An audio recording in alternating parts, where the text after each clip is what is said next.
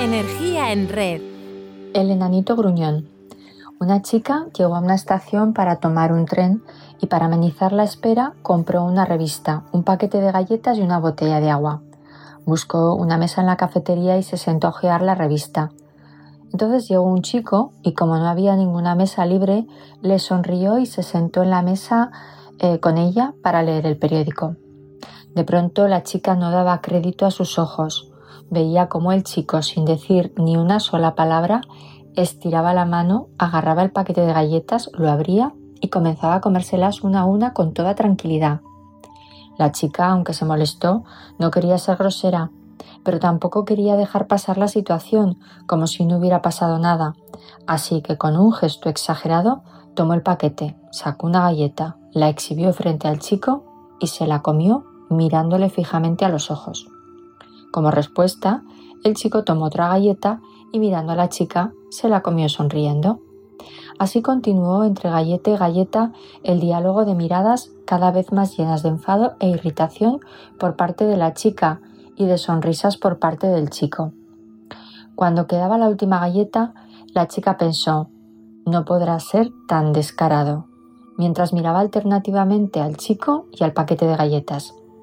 Pero con toda calma, el chico alargó la mano, tomó la última galleta, la partió y con un gesto afectivo le ofreció la mitad a la chica. Ella cogió la galleta con rudeza y de forma tosca le dijo Gracias.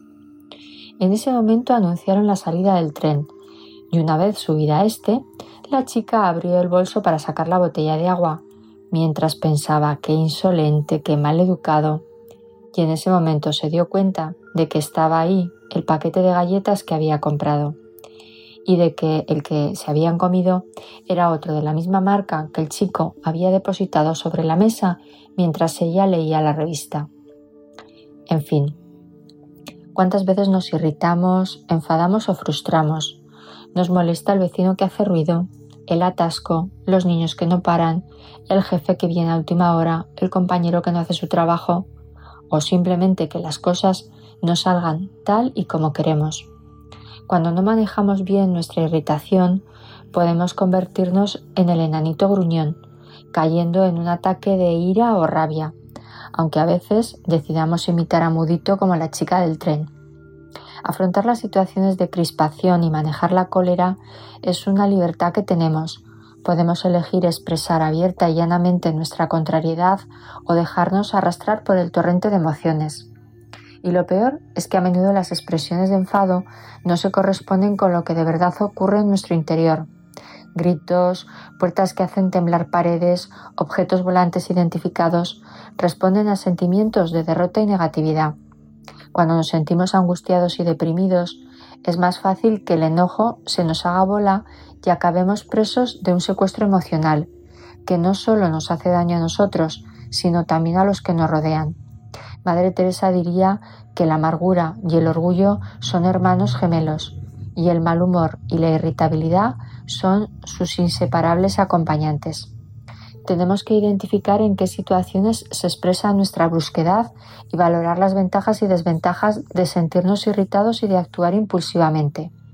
Con la cabeza fría podremos identificar la pauta de pensamientos automáticos que desencadenan nuestra furia y trabajar lo que sin duda es un área de desarrollo personal. Aristóteles pensaba que reconocer que tenemos un problema es mucho. Resolverlo requiere dejar brillar la belleza del alma para soportar con compostura el reto de superarnos, y no porque no nos cueste, sino porque somos hombres y mujeres de temperamento heroico. No son las situaciones las que nos irritan, sino la percepción que tenemos de ellas. Creemos que las cosas son de una manera determinada, no aceptamos la tozuda realidad y entramos al juego de confrontarla y pelearnos con ella.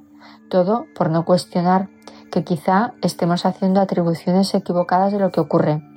No nos equivoquemos. Todo el sufrimiento que sentimos está en nuestro cerebro y no fuera. Los salmones, cuando regresan a desovar río arriba, eligen las zonas con más caudal y enfrentan los rápidos. No optan por atravesar los remansos.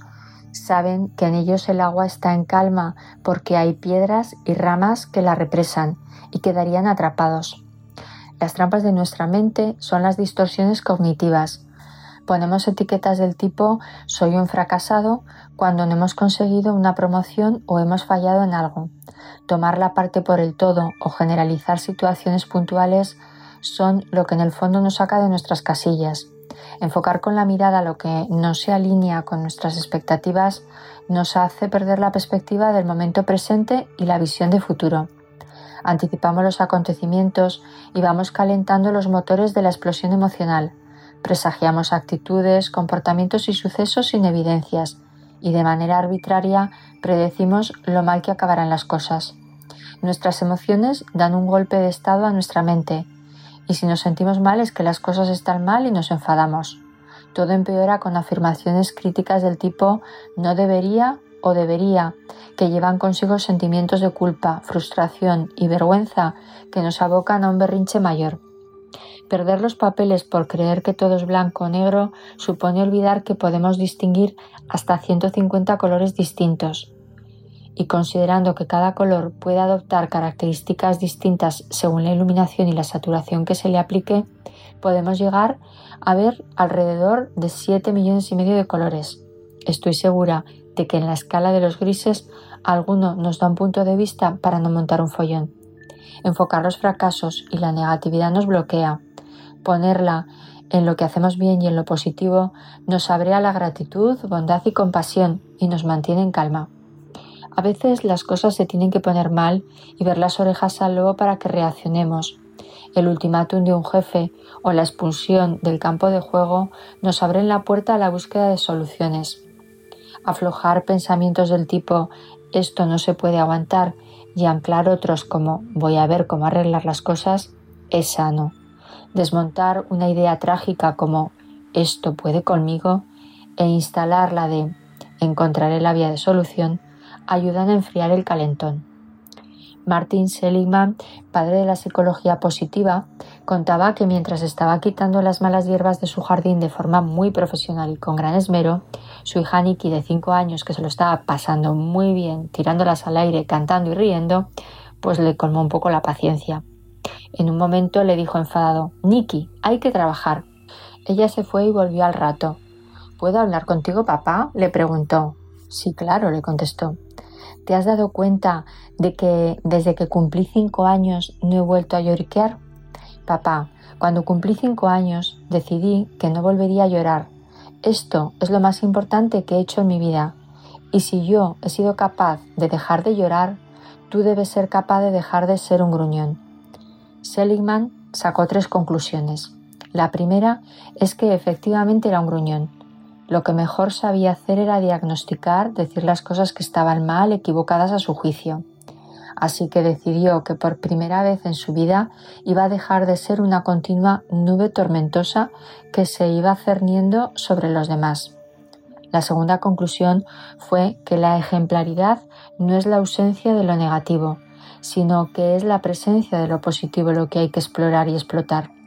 De cara al tema de hoy, está claro que descubrir lo positivo de cualquier situación, aunque sea la oportunidad que nos brinda de ser humildes o pacientes, en lugar de gruñones, es lo que hay que descubrir y entrenar.